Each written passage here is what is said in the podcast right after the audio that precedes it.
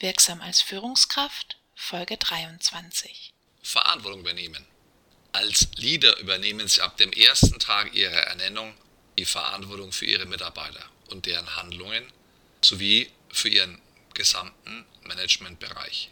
Das bedeutet, dass Sie einen entscheidenden Schritt gemacht haben. Sie sind über die imaginäre Grenze vom Mitarbeiter auf der einen Seite zum Leader auf der anderen Seite gegangen.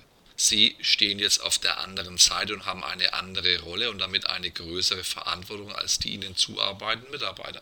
Der US-amerikanische Präsident Harry Truman hatte auf seinem Schreibtisch im Weißen Haus ein Schild stehen, auf dem stand The buck stops here.